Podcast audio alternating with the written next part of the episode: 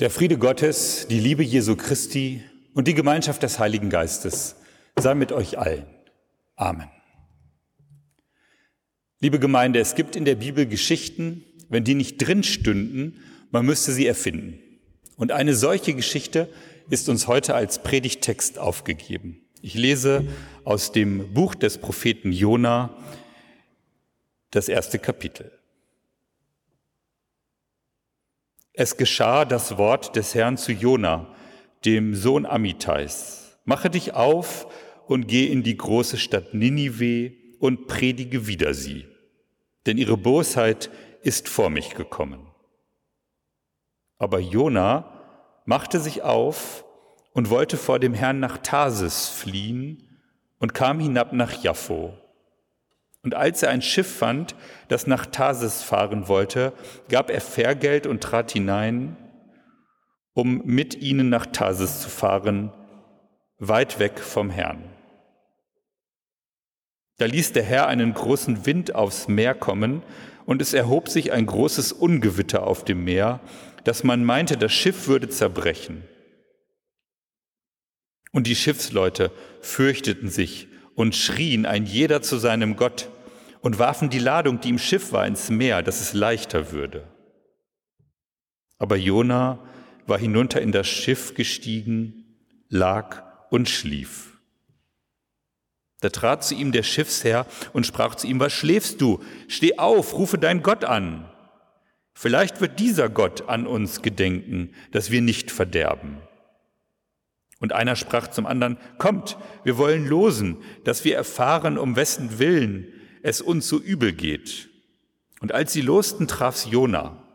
Da sprachen sie zu ihm, sage uns, um wessen Willen es uns so übel geht. Was ist dein Gewerbe und wo kommst du her? Aus welchem Lande bist du und von welchem Volk bist du?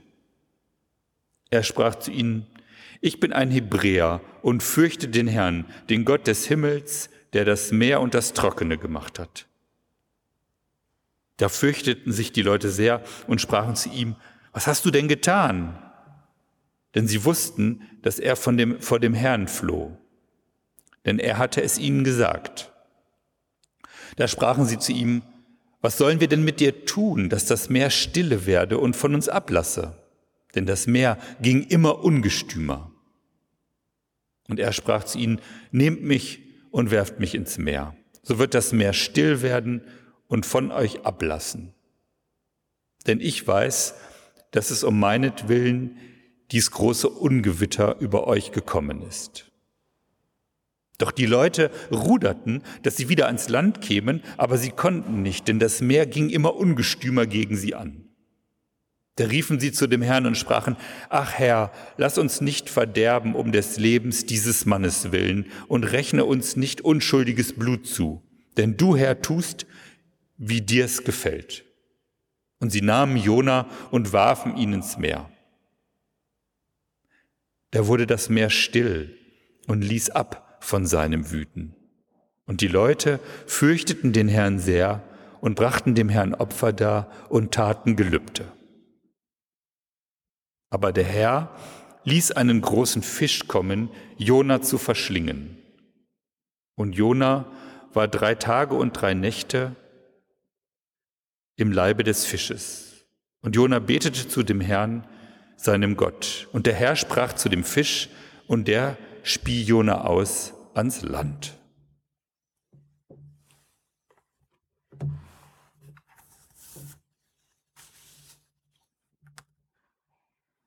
Die Jona-Geschichte erzählt mit dramatischen Worten von einem Mann, nämlich Jona, der weiß, was richtig ist. Und der weiß, was er tun soll, aber er will es nicht. In Israel beauftragt ihn Gott, nach Ninive zu gehen und der Stadt Umkehr zu predigen. Jona aber geht nicht nach Osten, sondern er möchte nach Westen fliehen. Jona als Prophet ist natürlich nicht dumm. Er weiß, dass er Gott nicht entfliehen kann, aber er meint, dass die Offenbarungen Gottes ihn nur in Israel erreichen und ihnen möchte er entkommen. So macht er sich auf den Weg nach Tarsis nach Spanien an den äußersten Rand der damals bekannten Welt. Im Jona-Buch selber erfahren wir nicht viel von diesem Mann Jona, aber es gibt andere Bücher in der Bibel, wo er vorkommt. Jede Geschichte, auch diese Fluchtgeschichte, hat eine Vorgeschichte. Jona hatte schon mehrere Prophezeiungen gemacht. Die erste war, dass Israel eine stabile Grenze haben sollte, dass das Land größer werden sollte und in Frieden leben sollte. Und diese Prophezeiung des Jona war eingetroffen. Und dann kam die zweite Prophezeiung. Jona prophezeite, dass Jerusalem zerstört werden würde. Aber diese Prophezeiung trat nicht ein und plötzlich stand Jona als Lügenprophet da, weil Gott sich erbarmt hatte. Und nun sollte Jona nach Ninive gehen, der größten Stadt der damaligen Zeit, und Umkehr predigen. Und Jona hatte Angst. Einmal schon hatte er den Eindruck, war Gottes Barmherzigkeit seiner Gerechtigkeit in die Quere gekommen, und jetzt wollte er nicht schon wieder nach Ninive gehen und anschließend als Lügner dastehen. Er dachte, wenn die Menschen in Ninive vielleicht tatsächlich umkehrbereit sind und Gott sich wieder erbarmt, dann bin ich der größte Lügner der Geschichte und ganz Ninive lacht über mich. So flieht er also den Ort, wo er meint, dass nur dort die Prophezeiung in ihn erreicht.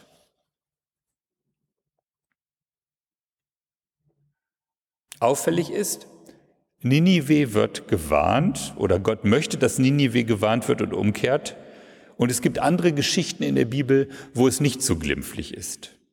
Dieser Satz, die Menschen sind böse, die dort leben, der kommt mehrmals in der Bibel vor. Denken Sie an die Geschichte von Sodom und Gomorra, wo nur die Familie von Lot gerichtet wird, äh, gerettet wird, gerichtet werden die Leute, die da wohnen. Oder denken Sie an die Sinnflutgeschichte. Da heißt es auch, das Trachten der Menschen ist böse von Jugend auf. Aber hier ist es anders. Wie ist das zu erklären, dass Ninive ein Umkehrprophet geschickt wird und, so viel kann ich schon verraten, am Ende die ganze Stadt gerettet wird? Ninive ist eine besondere Stadt. Sie liegt, wenn man auf eine heutige Karte guckt, im Norden des Iraks. Es ist eine mesopotamische Stadt. Sie liegt am linken Ufer des Tigris und sie war damals die Hauptstadt des Assyrischen Reiches. Die Assyrer, das war die Herrschaftsmacht, die vor den Babyloniern, wenn man so in der geschichtlichen Abfolge der Großmächte guckt, kam. Und die Stadt Babel kommt ja auch in der Bibel vor, bei der prominenten Geschichte vom Turmbau zu Babel. Der Unterschied zwischen diesen beiden Städten ist, dass Babel eine vertikale Stadt ist. Sie wird nach oben errichtet, ein hoher Turm, der bis zum Himmel reicht. Er soll die menschliche Macht darstellen. Und das Gegenteil ist Ninive, eine horizontale Stadt. So groß, so heißt es im Buch Jona, dass man drei Tage braucht, um durchzulaufen. 120.000 Menschen lebten dort eine der größten Städte der damaligen Zeit. Und Ninive ist das Gegenmodell. Nicht nach oben zu Gott bauen sie, sondern in die Breite. Sie wissen um die Götter. Die Bescheidenheit, die sich hier in der Architektur ausdrückt, ist doch eine Bescheidenheit im Gottesverhältnis und so bekommen sie die Chance, durch einen Propheten gerettet zu werden. Und Jona, der es nicht ausrichten will, das Gericht, weil er Erfolg haben könnte, der entzieht sich, er flieht und an der Geschichte auffällig ist, dass Jona dreimal hinabgeht. Zuerst flieht er vom Gebirge hinab in die Hafenstadt Jaffo. Er bezahlt den Fährpreis und dann geht er noch tiefer runter in den Bauch des Schiffes. Das Schiff kommt in den Sturm und Jona schläft trotz Sturm, wie später Jesus im Schiff schlafen wird bei der Sturmstillungsgeschichte. Er betet nicht und er schlägt den Seeleuten sogar vor, ihn ins Meer zu werfen, um den Sturm zu beruhigen. Ein Opfer muss her. An ihm liegt es ja schließlich, dass der Sturm gekommen ist. Und jetzt ist er nicht nur vom Gebirge hinabgegangen, hinab in den Schiffsrumpf, sondern jetzt sinkt er auch hinab ins Wasser. Und da versinkt er aber nicht in der Bodenlosigkeit, sondern er wird von einem Fisch verschluckt, so heißt es. Er findet festen Grund in diesem Fisch. Er lebt in der Tiefe des Fischbauchs, ganz umschlossen und lebendig. Man könnte meinen, fast wie in Mutters Schoß. Und deshalb haben wir am letzten Sonntag, ich weiß nicht, ob Sie das gehört haben, ja auch die Geschichte gehabt von Nikodemus und Jesus, wo sie auch über Jona reden und um neue Geburt. Und hier in diesem Schiffs, in diesem Fischbauch, da betet und singt Jona, was er vorher nicht gemacht hat. Er hat auf dem Schiff, als es stürmte, nicht gebetet wie die anderen Männer. Und drei Tage singen und beten in der Einsamkeit braucht es, um zu sich zu kommen und den Weg einzuschlagen, von dem Jona weiß, dass er der Richtige ist. Jona erfährt Gott im Gebet und dann tut er, was er für sich als richtig erkannt hat. Jona wollte fliehen und Gottes Prophezeiung entkommen, ein anderer sein, und jetzt ist er im Lockdown im Fischbauch, auf sich geworfen, Ausgangssperre, Wirkungsgrad als Prophet gleich Null. Und warum ist dieser Text heute dran? Heute am ersten Sonntag nach Trinitatis, wo er doch dieses Kasamstagsgefühl hat, wie fast lebendig beerdigt. Die Trinitatiszeit, die jetzt vor uns liegt, ist eine Zeit der Autonomie. In der Logik des Kirchenjahres ist die Kirche gerade geboren und gegründet worden, Pfingsten.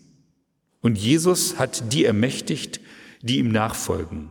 Er hat sie mit einem Auftrag versehen. Sie sollen losgehen. Und es ist an uns die Frage mit dieser Jona-Geschichte, wollen wir, werden wir ihm weiterfolgen? Sind wir wie Jona? Tun wir das, was uns aufgetragen ist? Und Jona, der merkt, dass Gott da ist auf der Flucht, auf dem Meer und im Bauch des Fisches. Und zum Schluss speit der Fisch Jona an Land und er ist wieder dort, von wo er floh. Alles zurück auf Null, ein neues Leben nach dem Leben im Fischbauch. Wir kommen im Kirchenjahr von den Dramen des Karfreitags und des Ostermorgens. Und jetzt sind wir in der Welt und haben als Christinnen und Christen unseren Auftrag von Gott. Wozu bist du auf der Welt? Was will Gott von dir in deinem Leben? Das ist die große Frage. Jona ging nach Ninive, um Gottes Gerechtigkeit anzukündigen und war dann doch zutiefst enttäuscht, als er sich erbarmte. Gerechtigkeit und Erbarmen gehen da zusammen. Und trotz aller Befürchtungen nimmt Jona dann seinen Auftrag an. Das Geheimnis der Jona-Geschichte ist für mich, dass diese Auftragsklärung für mich zu klären, wozu bist du auf der Welt? Wozu hat dich Gott gesandt? Dass die nur in der Abgeschiedenheit des Fischbauchs gelingt. Dort im Dunkeln, allein mit sich und Gott, singt und betet Jona. Er findet Vergewisserung in Gott, lebt neu. Und ich denke, jeder braucht manchmal diese Zeiten im Fischbauch. Die eine geht vielleicht abseits der Familie mal einen Tag allein im Wald spazieren. Der andere sitzt regelmäßig auf der Meditationsbank. Rückzug mit Gott allein. Und dann, nach der Klärung, gehen wir los wie Jona und tun das Richtige.